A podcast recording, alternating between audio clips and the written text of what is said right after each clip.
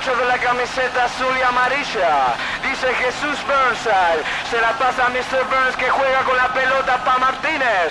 La pierde. Recupera Suxi. Se la pasa a apunta. ¡Gol! E este também pode ser o podcast que te preenche enquanto esperas o jogo da distrital da tua equipa de coração, enquanto imaginas uma caminhada de sonho até ao mundo das estrelas, quando os golos são temperados por bifanas e finos nas bancadas e por uma dedicatória do teu primo ou do teu amigo da escola que se inspirou e inventou uma bicicleta.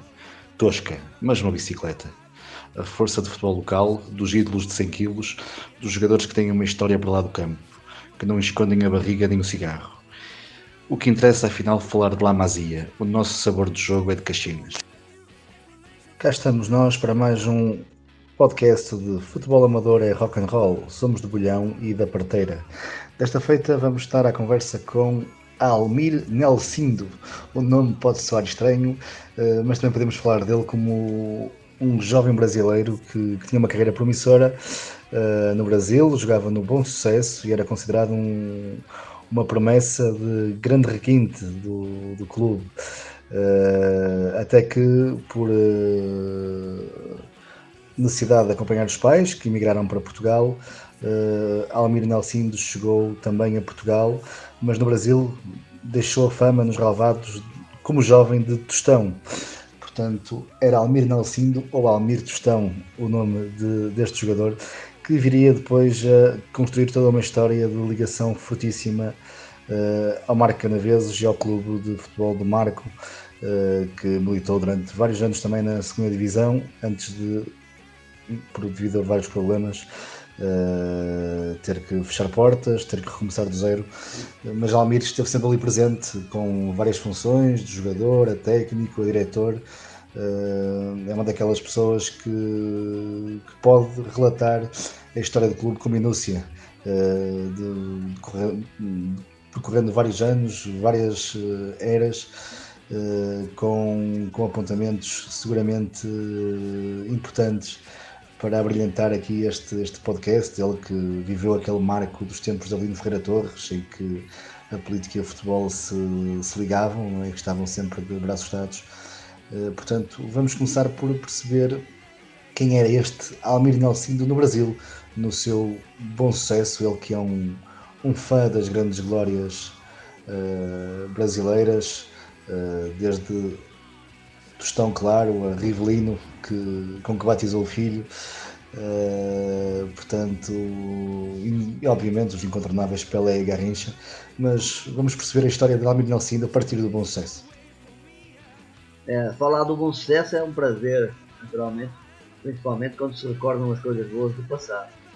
Naturalmente vou ficar contente e tentar explicar em poucas palavras um sentimento, um estado de alma, passado gostoso, uma lembrança de, de garoto, jovem, na grande cidade, grande metrópole do Rio de Janeiro, onde nos fins dos anos 60 era grande o entusiasmo do futebol.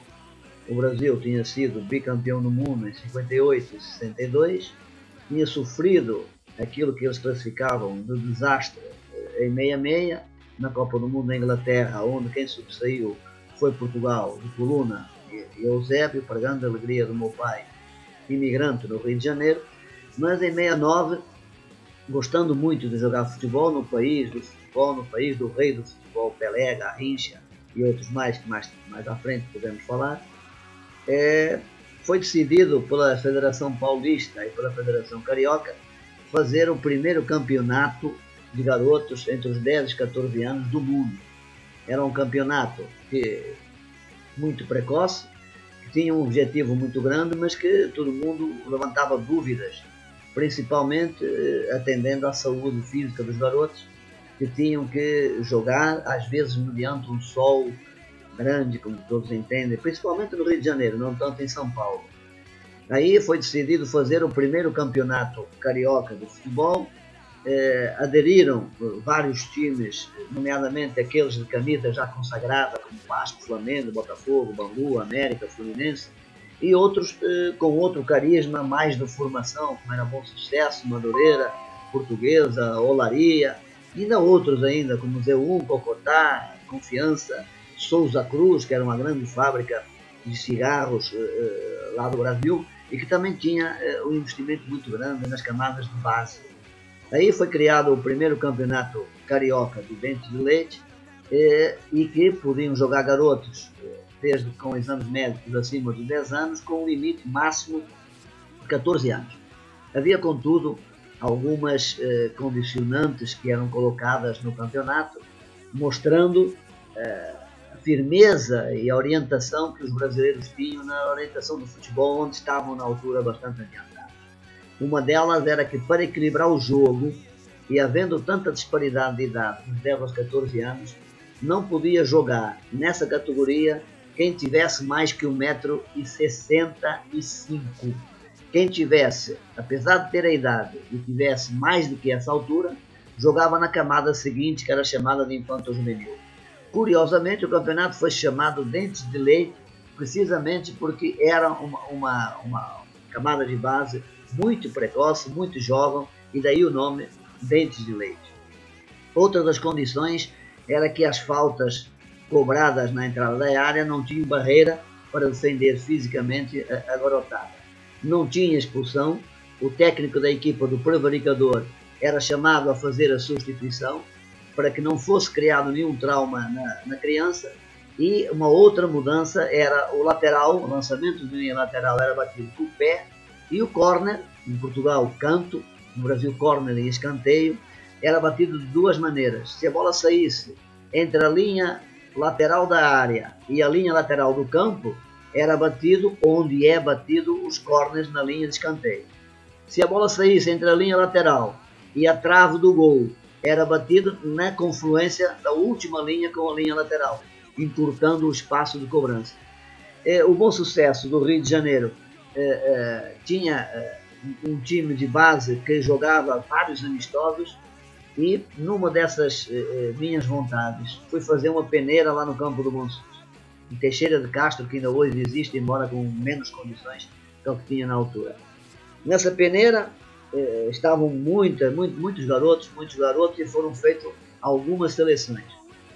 Indo várias vezes sendo selecionado, passando sempre nas peneiras, até que um dia, quando cheguei no campo do Bom Sucesso, sábado de manhã, eh, foi organizada um 11 contra 11 dentro de campo, e eh, não sei, mas na minha memória, estariam 10, 15 minutos do treino quando me chamaram para sair do jogo. Achei na altura que tinha feito tudo errado, que não tinha dado certo, vinha completamente desanimado. Isso para provar que a vida realmente muda de repente. Quando estou chegando junto do vestiário, por baixo do campo do futebol de salão do Gonçussa, é, a comissão técnica da altura, Sargento Ies, seu Jorge, seu Jorge Teobaldo, Dona Leia, me encaminha para o vestiário, onde eu vi pela primeira vez um vestiário de futebol. Eu tinha sido o primeiro garoto selecionado nessa peneira para jogar no jogo seguinte, na camada que eles criaram, chamada de capetinha. Capeta no Brasil é o cara que é muito endiabrado. E era o nome que dava para os garotos na pré-dentes de leite. E aí fui selecionado para jogar contra a Portuguesa nesse amistoso e passei a fazer parte do time do Bonsus. O outro problema era chegar em casa e pedir ao meu pai para assinar os papéis para eu poder jogar. Mas era só problema porque eu tinha ido para a peneira sem ele saber. Tinha fugido de casa várias vezes no sábado de manhã, acompanhado por um Amilcar, meu grande companheiro de infância, que de vez em quando vem a Portugal porque ele faz parte da banda que acompanha nesse momento Caetano Veloso já veio com Elba Ramalho, já veio com Ney Mato Grosso e agora vem com Caetano Veloso, com meu grande prazer. Aí passou, eh, passei a fazer parte do time do Bom Sucesso, que jogava vários amistosos. Quando começou o campeonato, nós tínhamos 23, 24 jogos invictos. E o campeonato foi começando, na altura que eu comecei a jogar bola, naturalmente o meu nome no jornal vinha como Almir. Aí não sei quem, não posso precisar, julgo que terá sido o Sargento IS, me apelidou de Tostão, talvez porque eh, nesse momento eh, o homem chamado de Eduardo, o doutor Eduardo, mais conhecido no mundo do futebol por Tostão, deslumbrava o Brasil com a sua forma de jogar, nomeadamente o seu posicionamento e aquilo que eles falavam no Brasil do jogo sem bola. Talvez por isso, não sei, é, é uma pergunta que, que, que sempre me aflorou Mas ainda hoje, alguns colegas de equipa, nomeadamente o Ricardo Barreto, que é um técnico nomeado na segunda divisão carioca, e o Jorge Teobaldi, que na, que na altura era zagueiro, e Seda, que fez carreira em Portugal, centroavante, jogou no Famalicão, veio para o Águeda, quando o Águeda estava na primeira divisão, no Setúbal e principalmente no Penafiel, ainda hoje não sabem quase o meu nome de Almir e me chamam de Tostão. Para mim, era uma vaidade muito grande ser chamado do nome de um dos maiores jogadores que o Brasil já teve até hoje e que jogando na Copa do Mundo de 66 acabou sendo campeão em 70, do lado do Pelé, Rivelino, Gerson, Jairzinho, Clodô, Piazza, Marco Antônio e muitos craques do futebol.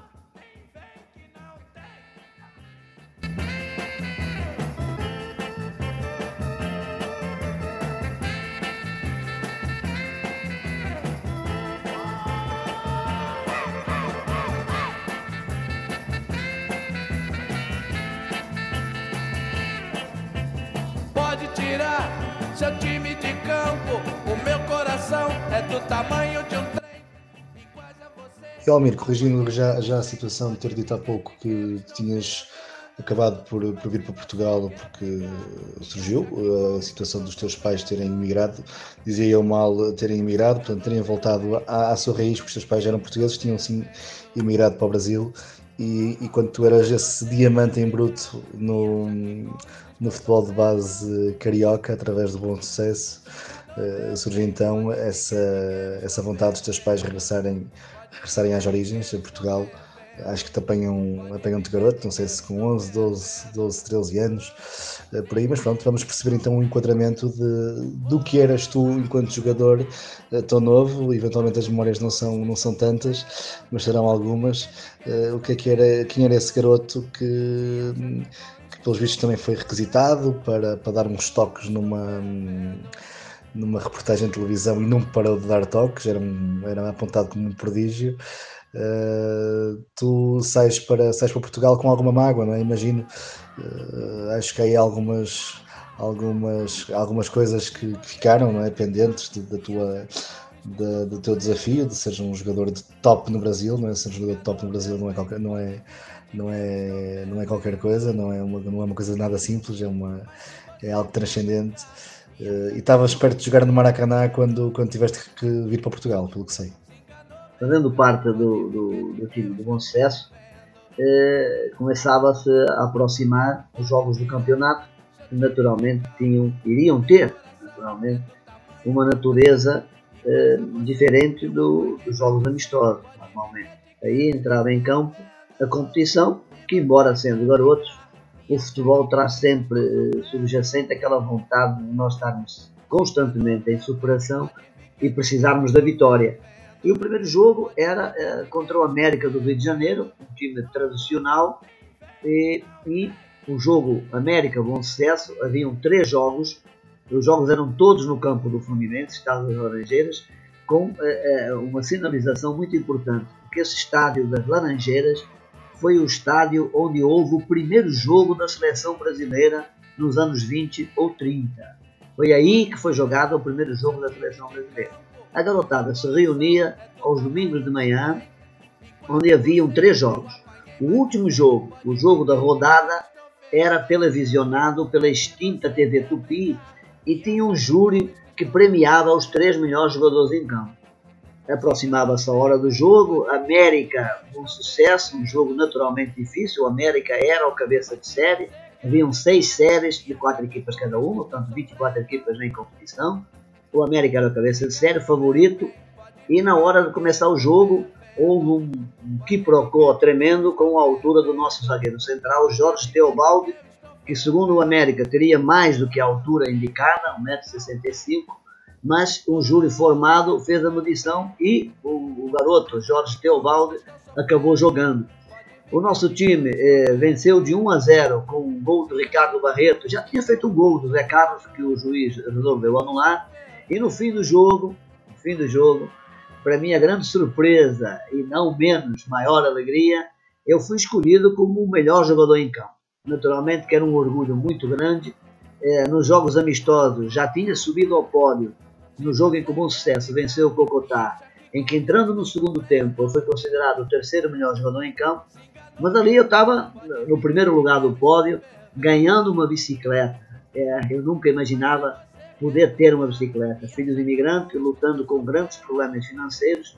E aí, por aquilo que consideraram que eu tinha jogado nesse jogo lá nas Laranjeiras, na vitória do Bonsussa, eu tinha ganho o direito a ter uma bicicleta Caloi, que o meu pai eh, fez questão de transportar para Portugal e que está aqui comigo na minha casa, aqui do lado de onde eu estou falando agora, eh, o prémio da, da Caloi. Uma alegria tremenda, o bom sucesso vencia de 1 a 0 e também no, no, no, pódio havia uma coisa muito importante, porque o segundo lugar do pódio, que foi Jorginho do América, que depois veio jogar no Académico de Viseu, quando o Académico de Viseu estava na primeira divisão, o prêmio era um estojo escolar. Porque o, o, a meta, eh, uma das metas de terem feito esta camada de base foi uh, tentar lutar contra o analfabetismo no Brasil. O slogan do, do campeonato era craque na bola, craque na escola. Quem não estivesse matriculado não podia jogar. Parecia tudo muito glamouroso para mim, eh, era realmente um momento maravilhoso. Veio o jogo seguinte contra o Z1, nós batemos no Z1 de 1 a 0 e de repente eu fiquei sabendo que os meus pais queriam voltar para Portugal.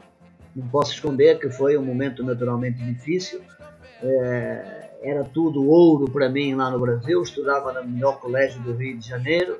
É, jogava bola, era reconhecido por jogar bola. Uma vitória espetacular em São Januário contra o Vasco da Gama na preliminar do Vasco, uh, não sei bem com quem, mas no Campeonato Brasileiro.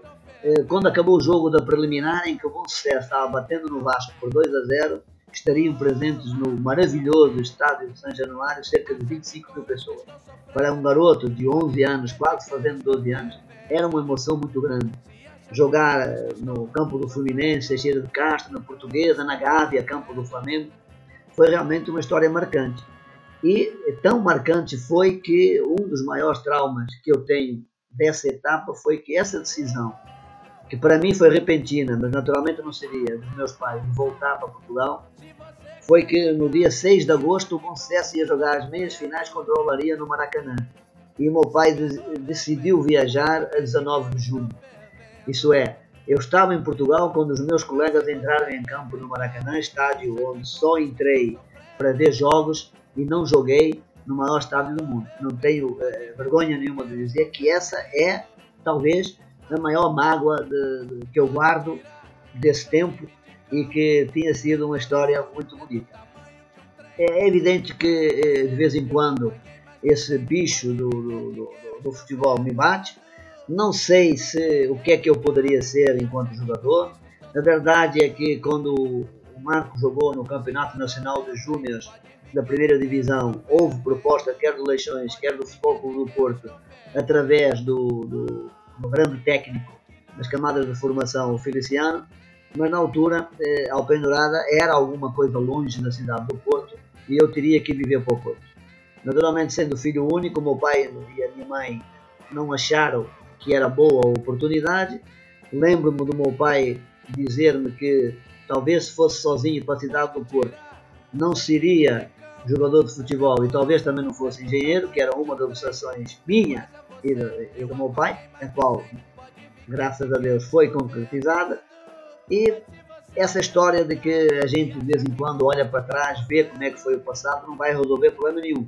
Mas é certo que eh, eh jogando futebol amador, fui esbatendo muito destas diferenças e consegui eh, fazer mais ou menos aquilo que queria. Aliás, eu acho que quando a gente quer mesmo. Se eu na altura tivesse mesmo querido ir para o futebol, teria naturalmente arrumado argumentos para, para, para conseguir. A certeza também não era muita e, e acabei eh, me dedicando a uma carreira no futebol amador, uma carreira que me orgulho bastante, uma carreira que também tem o lado emocional, regional, local, eh, do, do tremendo amor à camisola. Nós, eh, nestes jogos de, de desses clubes com cariz mais regional, quer no regional, quer no nacional, estamos um bocadinho os soldados de um batalhão que de, pretende defender a sua terra, pretende mostrar as, as, virtudes da sua terra, e aí somos os intérpretes uh, dessa história. E, e, eu acho que tenho um bocadinho desse cunho na história aqui na região, no, principalmente no futebol pelo Marco ou no futebol pelo Alpendurada, os meus dois amores, porque eu costumo dizer na brincadeira que vivi sempre em bigamia. Uma hora um, outra hora outro.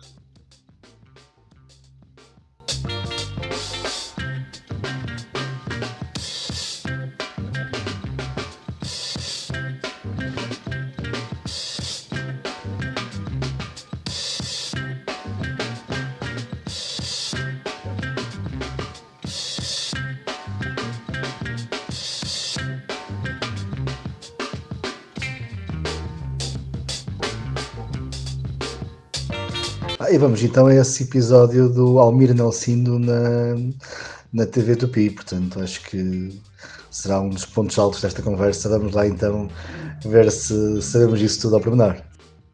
Também estava reservado um momento eh, que me lembro até o fim da vida e que numa das minhas idas ao Rio de Janeiro fui tentar recuperar nos estúdios da TV Tupi tendo uh, uma desilusão muito grande porque, mesmo não sabendo se era possível recuperar uh, o filme dos jogos e desse episódio que vou contar já a seguir, uh, não me era possível porque a TV Tupi, os, os estúdios da TV Tupi tiveram um incêndio e muito do seu acervo ficou inutilizado. Pelo menos foi a resposta que me deram e eu ainda não, ainda não paguei essa vontade de procurar por estes filmes do passado que acontece é que, eh, estimulando o futebol brasileiro, como eu disse atrás, vivia um momento alto, um momento áureo, as televisões dedicavam muito espaço uh, ao esporte, como eles lá falam, para se ver que o campeonato dentro de leite era televisionado, vejam só a importância que davam a isso.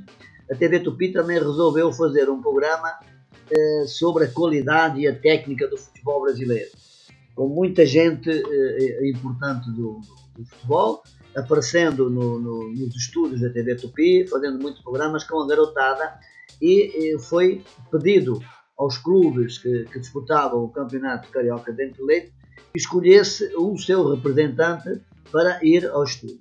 O Bom Sucesso uh, uh, escolheu o Tostão e o Tostão apareceu num dia qualquer da semana, que não sei precisar, nos estúdios da TV Tupi, naturalmente com um tênis uh, colocado nos pés e aceitando todo e qualquer desafio que fosse feito por, por os craques. Na altura, o craque que estava convidado para a TV Tupi até era goleiro, era o Félix, campeão do mundo em 1970, quando jogava no Fluminense.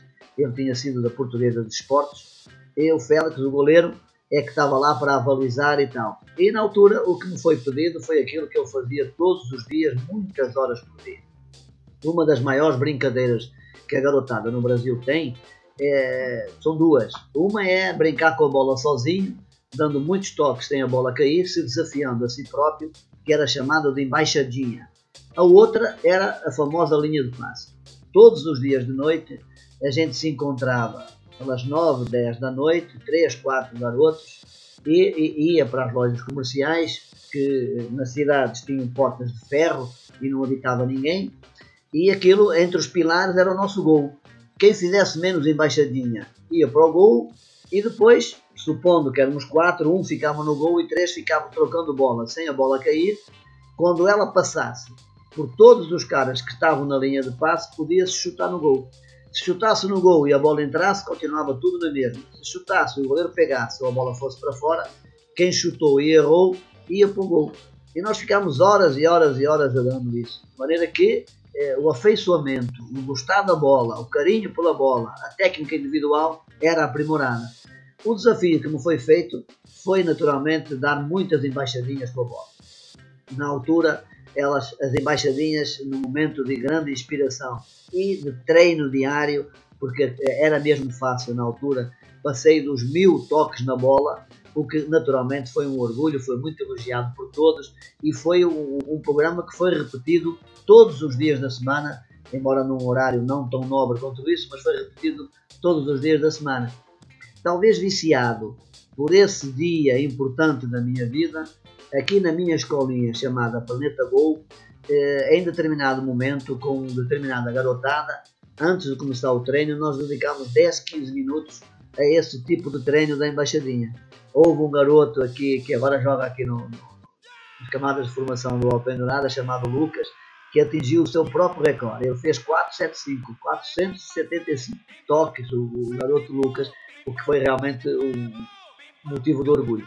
Mas esse, esse estado de espírito, essa brincadeira com a bola, essa vontade de, de, de, tocar na bola e brincar com coisas que fizessem o garoto adquirir técnica, era realmente uma imagem de marca do futebol brasileiro da época.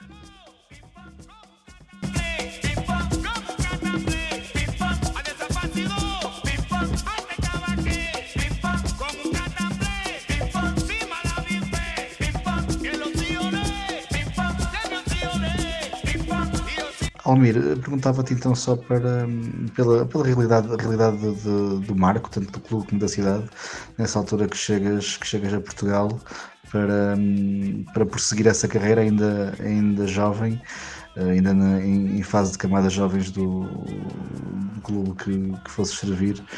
Que marco era esse? Que perspectivas de, de carreira ainda alimentaste nesse, nesse marco a partir do momento em que, em que chegas a Portugal? Que ilusões te acompanharam, basicamente?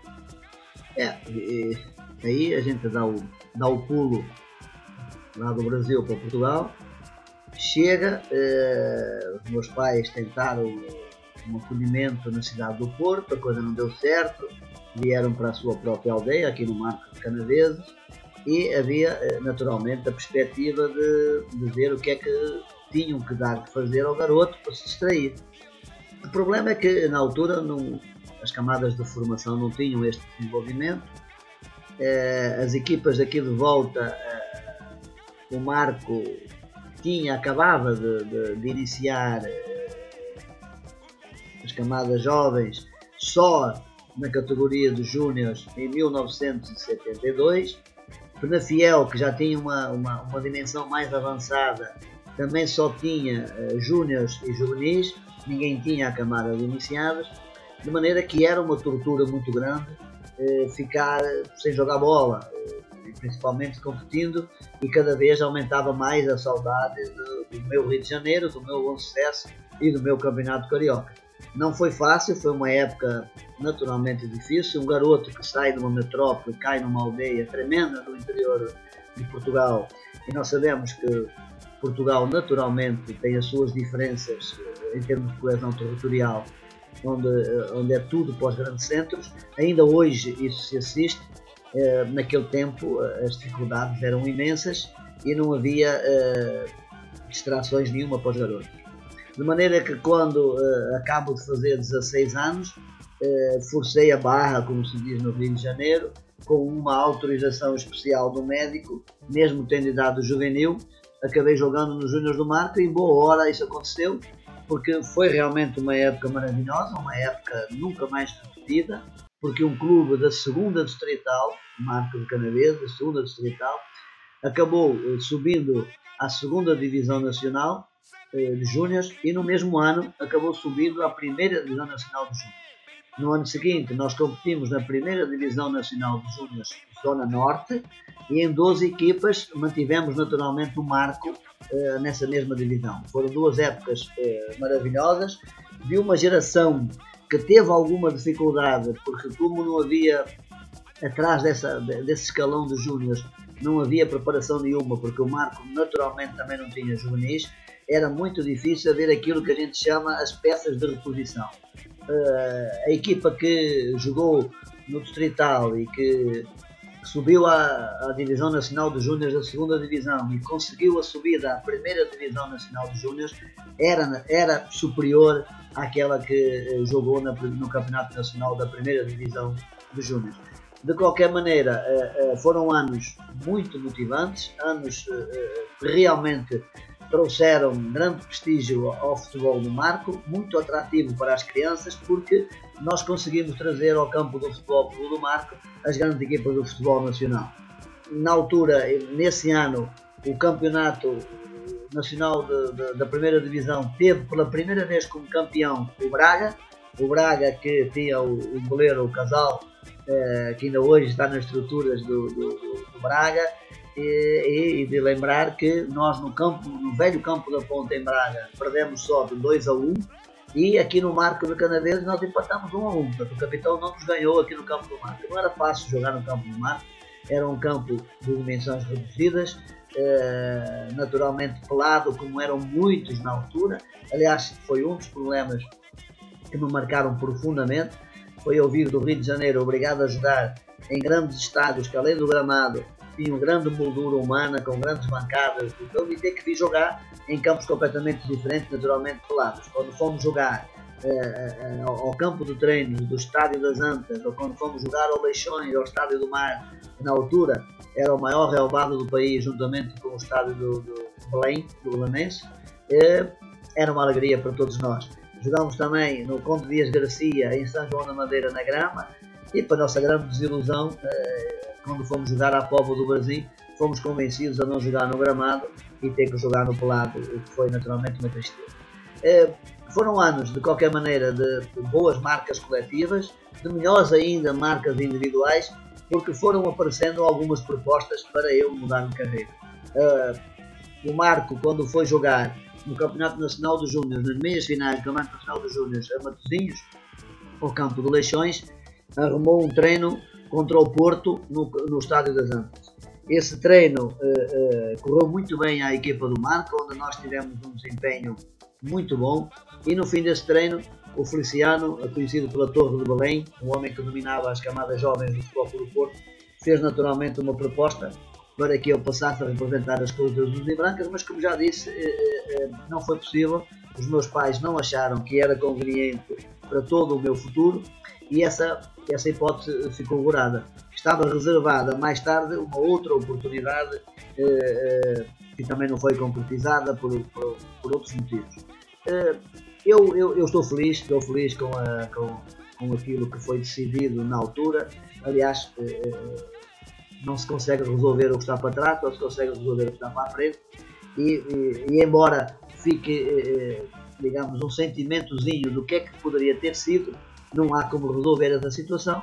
Eh, eh, não sei, não faço ideia. Sei que na altura haviam algumas pessoas, nomeadamente os jornais, que distinguiam algumas das minhas atuações. E essa, por exemplo, é engraçada. Essa, por exemplo, do, do, Brasil Zero, uh, Marco Zero, lá na Póvoa do Brasil, teve um grande destaque pelo jornalista Luís Leal, do Jornal Record, em 1965, que depois até redundaria numa, numa visão, numa vinda para ver o jogo dos informadores da seleção portuguesa na altura treinada por Pérez Bandeira, para ver o Marco jogar, porque eh, eh, haveria que, que observar eh, o jogador chamado Almir.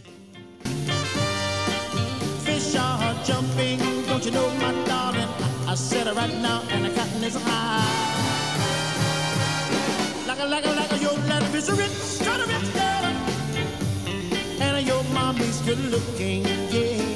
E vamos agora aqui a esta curiosidade, Almir. Um pai chamado de Tostão, um filho chamado de Rivelino, os craques do, do Brasil dessa década de 70, não é? Tão, tão badalados, tão apreciados, uh, marcaram profundamente aqui a, a, família e sobretudo o Almir. Uh, podemos, podemos saber se houve contacto em algum momento com algum deles uh, para, para toda esta relevância que, que assumiram uh, nestes batismos? É verdade. É, é, a história, a história dos, dos, nomes das pessoas eu acho que é motivo de estudo várias vezes, não é? De qualquer maneira, há ali um clique, uma paixão que tem quem dá um nome numa criança recém-nascida, tem que ter. É o, o registro do meu nome, Almir, é um nome que, que resulta de um grande craque do futebol brasileiro, não tão falado em Portugal, porque ele brilhou no fim dos anos 50 e início dos anos 60, jogando no Brasil, jogando na Itália, jogando na Argentina, nos grandes times, Boca Juniors, Vasco, Corinthians, Flamengo, na Itália, e, e que não é tão conhecido quanto isso, mas que no Brasil chegou a ser falado de Almir, o Pelé Branco. E a história é que, é, é, naturalmente, o meu pai escolheu como padrinho o irmão dele, tanto meu filho, e a bela tradição portuguesa naturalmente que o nome do tio iria ser o nome do afilhado. Uh, acontece que o meu pai não simpatizava com o nome Augusto e daquela conversa entre os dois irmãos, uh, meu primo, filho do meu tio naturalmente, uh, achou por bem dar uma opinião e na altura o grande craque do futebol, o Vasco da Gama, que tinha acabado de ser super, super campeão carioca, era Almir, um pernambuquinho que tinha chegado no Rio de Janeiro e tinha mostrado um futebol brilhante que estava até na seleção brasileira para ir para a Copa do Mundo, no 58, e gostaram da ideia e o meu acabou sendo Almir. O, depois, naturalmente, na, na, família, esse meu primo acabou sendo chamado também para padrinho do meu garoto mais velho, que também é Almir, e vendo, vendo as cassetes do, do grande time, do timaço, do time ideal de 70, realmente o maior time das Copas do Mundo, sem dúvida nenhuma, reunindo craques que eu acho que jamais o, o futebol mundial vai ter reunido no mesmo time, porque quase todos eram craques, desde o Carlos Alberto, o zagueiro lateral, avançado para a época, jogava quase como ala, Marco Antônio do outro lado, outro garoto que jogava muita bola, Piazza, que foi recuado de cabeça de área para quarto zagueiro, para que a primeira fase de construção da seleção brasileira começasse mais atrás, atendendo à grande qualidade técnica do Piazza, e depois eh, bola cheia. Bola cheia com Gerson, com Rivelino, com Jairzinho, com Tostão, com Pelé. Ainda tinha na reserva muitos craques do futebol. Realmente uma seleção maravilhosa. Aí o gosto pela grande exibição, pela raça, pela atitude de, de, de Rivelino levaram a que fosse colocado naturalmente o nome do garoto. É, conviver agora recentemente é, nas peladas que jogo quando vou ao Brasil é, com os meus amigos ex-jogadores de futebol, tive o prazer de jogar a pelada precisamente com o Marco Antônio, lateral esquerdo da Copa do Mundo, e com o famoso furacão Jairzinho, que já tinha jogado é, em meia-meia e que na Copa do Mundo conseguiu o, o, o, maior êxito que qualquer jogador pode ter, porque ele é o único jogador do mundo que fez gols em todos os jogos da Copa. Ou, os jogos todos da Copa teve gol de Jairzinho. Em todo jogo do Brasil na Copa 70 que o Brasil venceu, também com um registro brilhante, porque venceu os jogos todos, teve o gol de, de, de, de Jairzinho.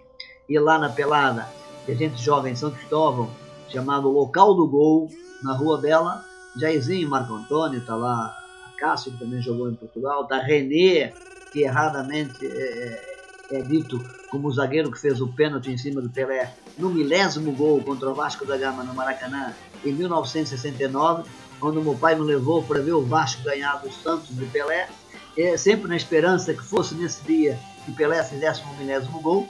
E aí, quase acabando o jogo, faltando 10 ou 12 minutos, 13 minutos, o juiz dá um pênalti a favor do Santos e Pelé faz o milésimo gol, um dia é, histórico para, para, para, o mundo, novembro de 1969.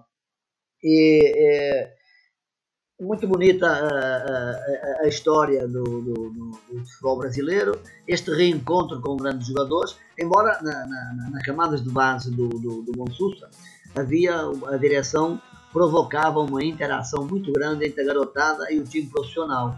Foi possível conviver com vários craques que vieram a ser craques, nomeadamente um, Moisés, que eh, chegou a ser zagueiro central da seleção brasileira e mais tarde como técnico esteve em Portugal treinando o Belenenses, que era um dos que gostava de acarinhar uh, a garotada do, do Bom Sul. Sei que sou negro, mas ninguém vai rir de mim. Vê se entende, vê se ajuda. O meu caráter não está na minha cor. O que eu quero, não se iluda. Por Deus eu juro é conseguir o seu amor. Ei, nessa vida.